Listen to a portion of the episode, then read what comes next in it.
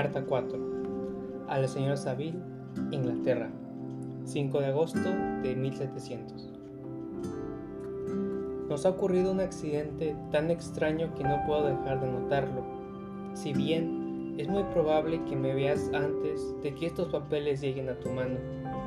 El lunes pasado, 31 de julio, el hielo cercaba el barco por todos lados, dejándonos apenas el agua precisa para continuar a flote. Nuestra situación era algo peligrosa, sobre todo porque nos envolvía una espesa niebla. Decidimos, por lo tanto, permanecer al pairo con la esperanza de que ocurriera algún cambio en el tiempo. Hacia las 2 de la tarde, la niebla levantó y observamos, extendiéndose en todas las direcciones inmensas e irregulares capas de hielo que parecían no tener fin. Algunos de mis compañeros lanzaron un gemido y yo mismo empecé a intranquilizarme, cuando de pronto una insólita imagen acaparó nuestra atención y distrajo nuestros pensamientos de la situación en la que nos encontrábamos. Como a media milla y en dirección al norte, vimos un vehículo de poca altura sujeto a un trineo y tirado por perros. Un ser de apariencia humana, pero de gigantesca estatura. Iba sentado en el trineo y dirigía a los perros. Observamos cómo el catalejo, el rápido avance del viajero hasta que se perdió entre los lejanos montículos de hielo. Esta visión provocó nuestro total asombro. Nos creíamos a muchas millas de cualquier tierra. Pero esta aparición parecía demostrar que en realidad no nos encontrábamos tan lejos como suponíamos. Pero, cercados como estábamos por el hielo, era imposible seguir el rastro de aquel hombre, al que habíamos observado con la mayor atención. Unas dos horas después, de esto oímos el bramido del mar y antes del anochecer el hielo se quebró. Así que nuestro navío quedó libre. Sin embargo, permanecimos ahí hasta la mañana siguiente, temerosos de que encontrarnos con esos grandes témpanos sueltos que flotaban tras haberse roto el hielo. Aproveché ese tiempo para descansar unas horas. Por la mañana, en cuanto amaneció, Salí a cubierta y me encontré con toda la tripulación asignada a un lado del navío, aparentemente conversando con alguien fuera del barco. En efecto, sobre un gran fragmento de hielo que se nos había acercado durante la noche, había un trineo parecido al que ya habíamos divisado. Únicamente un perro permanecía vivo, pero había un ser humano en el trineo al cual los marineros intentaban persuadir de que subiera al barco. No parecía como el viajero de la noche anterior, un habitante salvaje precedente de alguna isla inexplorada, sino europeo. Cuando aparecí en cubierta, mi segundo oficial gritó, Aquí está nuestro capitán, y no permitirá que usted muera en mal abierto. Al verme, el hombre se dirigió a mí en inglés, si bien con acento extranjero. Antes de subir al navío, dijo, ¿tendría la amabilidad de indicarme hacia dónde se dirige? Podrás imaginar mi sorpresa al oír semejante pregunta de labios de una persona al borde de la muerte y para la cual yo habría pensado que mi barco ofrecía un recurso que no hubiera cambiado ni por las mayores riquezas del mundo. Le respondí, sin embargo, que nos dirigíamos al Polo Norte en viaje de exploración. Pareció satisfacerle y consintió en subir a bordo. Santo cielo, Margaret, si hubieras visto al hombre, de que esta forma ponía condiciones a su salvación, tu sorpresa hubiera sido ilimitada. Tenía los miembros casi helados y el cuerpo terriblemente demacrado por la fatiga y el sufrimiento. Jamás vi un hombre alguno en condición tan lastimosa.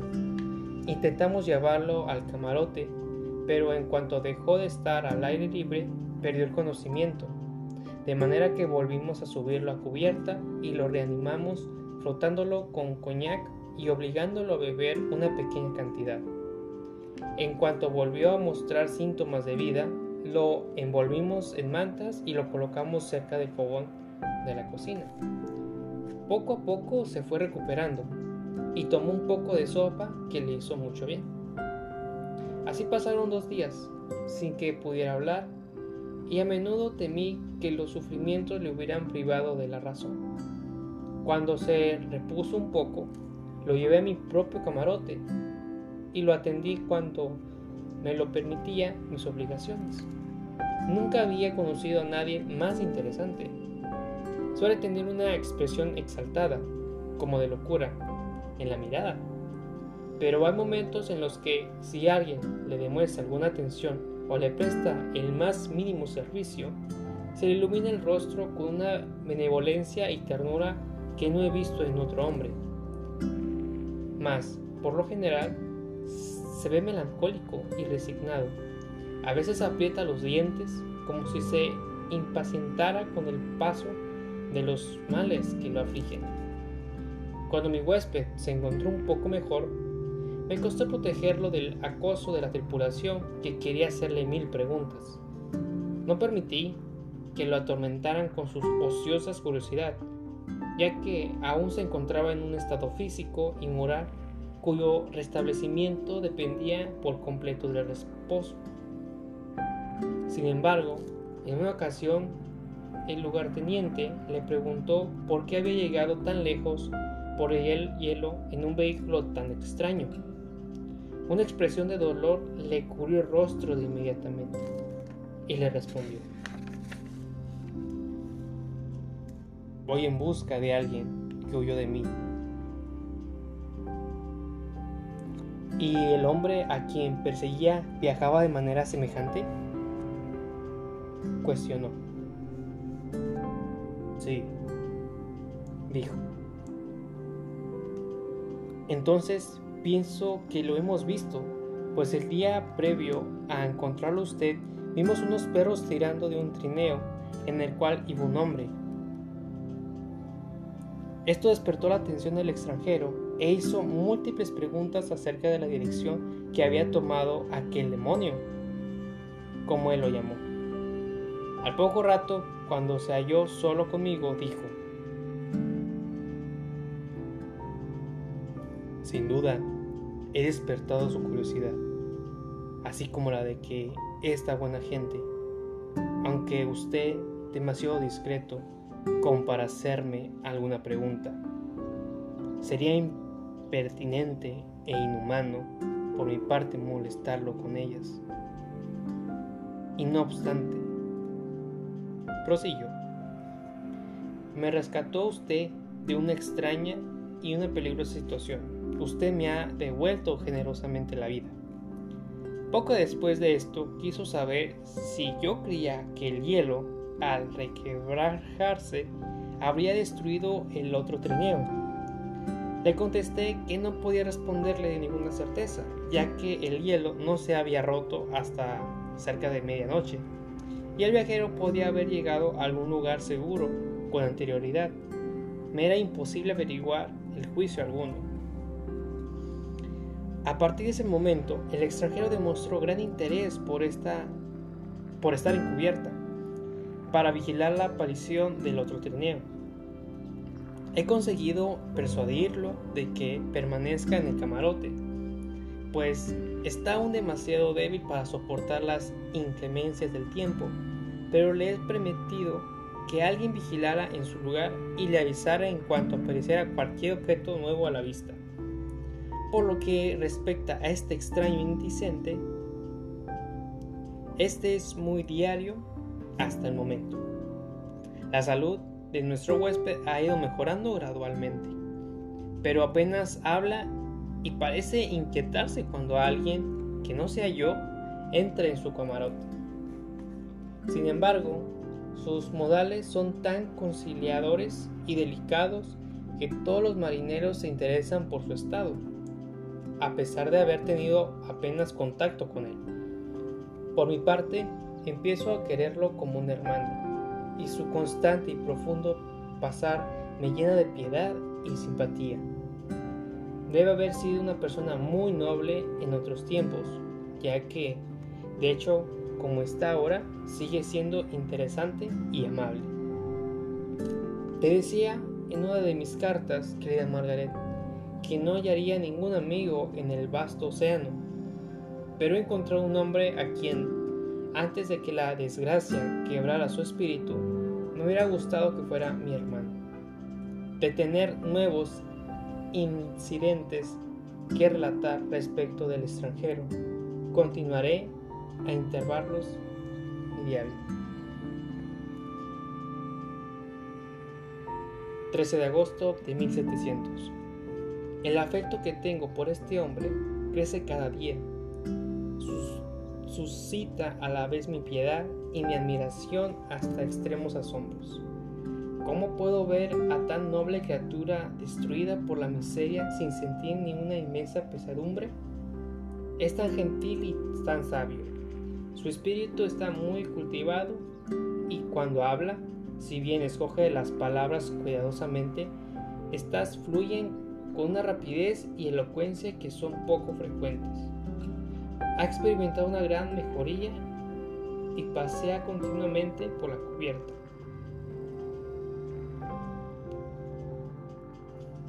vigilando la aparición del trineo que precedió del suyo. Sin embargo, aunque lo consume la pena, no está tan sumido en su propia desgracia como para no interesarse profundamente por los planes de los demás. Me ha hecho muchas preguntas respecto a mis propósitos y yo le he contado mi pequeña historia con toda sinceridad.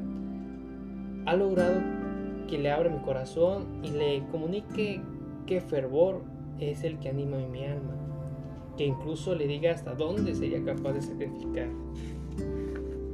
mi fortuna e incluso mi vida si pudiera ver mis empresas materializadas. La vida o la muerte de un hombre, apunté, son apenas un precio bajo cuando se trata de obtener los conocimientos que deseo, la sabiduría que anhelo alcanzar y dejar huella para los seres humanos. A menudo le invade la tristeza y entonces se asienta solo e intenta superar todo lo cosco de su humor esto paroxismos pasan como una nube por delante del sol. Si bien su abatimiento nunca le abandona, me he esforzado por ganarme su confianza y espero haber tenido éxito. Un día le mencioné mi eterno deseo de encontrar un amigo que pudiera simpatizar conmigo y orientarme con su consejo. Le dije que no permanecía a la clase de un hombre a quien un consejo puede ofender,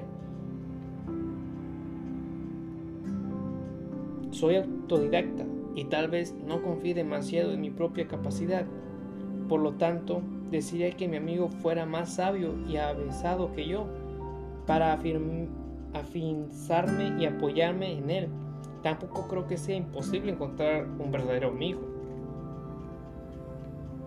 Estoy de acuerdo con usted, contestó el huésped. En que la amistad es algo no solo deseable, sino posible Tuve una vez un amigo, el más noble de los seres humanos, y por lo tanto estoy capacitado para juzgar con respecto a la amistad. Tiene usted esperanzas y el mundo antes de usted es suyo, y no tiene razón para desesperar. Mas yo, yo he perdido todo y no puedo empezar la vida de nuevo.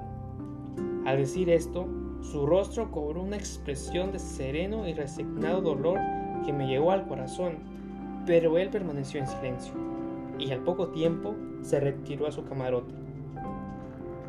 Pese a su desolación, nadie puede gozar con mayor intensidad que él de la hermosura de la naturaleza, el cielo estrellado, el mar y todo el paisaje que estas maravillosas regiones nos proporcionan parecen tener aún el poder de despegar su alma de la tierra. Un hombre así debe tener una noble existencia. Puede padecer desgracias y verse arrollado por el desencanto, pero cuando se en sí, encierre en sí mismo, será como un espíritu celeste rodeado de un círculo mágico que ni el pesar ni la locura pueden atravesar. ¿Te ríes del entusiasmo que demuestro con respecto a esta divinidad errante? En verdad, no podrías hacerlo si lo hubieras conocido. Los libros y tu vida, lejos del mundo, han educado y refinado tu espíritu y te han hecho un tanto escéptica. Pero también tú te inclinarías frente a los extraordinarios méritos de este maravilloso ser. Me he esforzado por descubrir la cualidad que tanto le eleva por encima de todos los hombres que hasta ahora he conocido.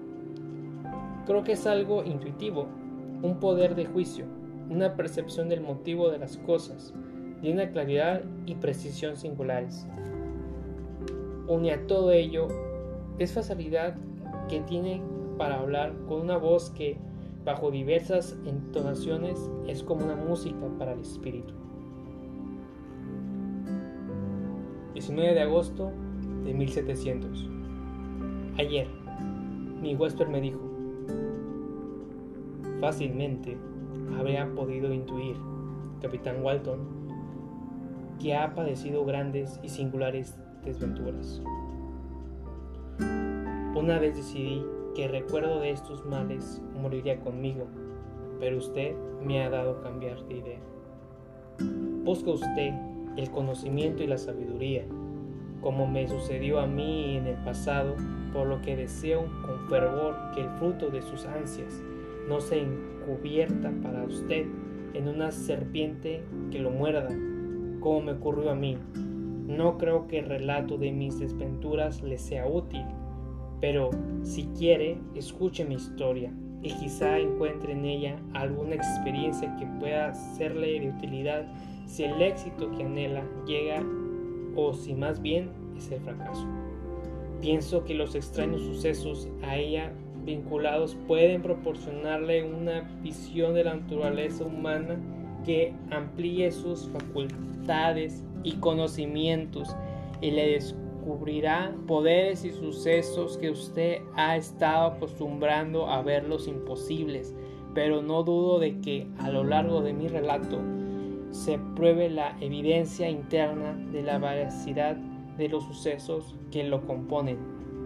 Como te puedes imaginar, me halago mucho la confianza que deposita en mí, pero me dolía que él reavivara sus sufrimientos contándome sus desventuras. Estaba ansioso por escuchar la narración, en parte por curiosidad y en parte por un deseo de aliviar su suerte, si acaso eso estaba dentro de lo posible, y así se lo expresé a mi respuesta. Le agradezco su amabilidad, contestó, pero es inútil. Mi destino llegó a su fin. Espero solo un acontecimiento y luego descansaré en paz. Traté de protestar, pero el viajero siguió su relato. Comprendo lo que siente, continuó al advertir que quería interrumpirlo. Pero está confundido, amigo mío, así me permite llamarle. Nada puede alterar mi destino. Escuché mi relato y verá cómo mi final ya está decidido. Me dijo entonces que empezaría su narración al día siguiente cuando yo tuviera tiempo libre esta promesa provocó mi más profundo agradecimiento. Me ha propuesto escribir cada noche al menos unas breves notas si me encuentro con excesivo trabajo, lo que me haya contado durante el día. Sin duda, he manuscrito lo que proporciona gran placer y con qué interés y simpatía lo leeré. Yo algún día en el futuro, yo que lo conozco y que lo oigo en sus propios labios. Qué extraordinaria debe ser su historia y qué terrible la tempestad que ha alcanzado al noble Bajel en su camino. Lo destrozó del tal modo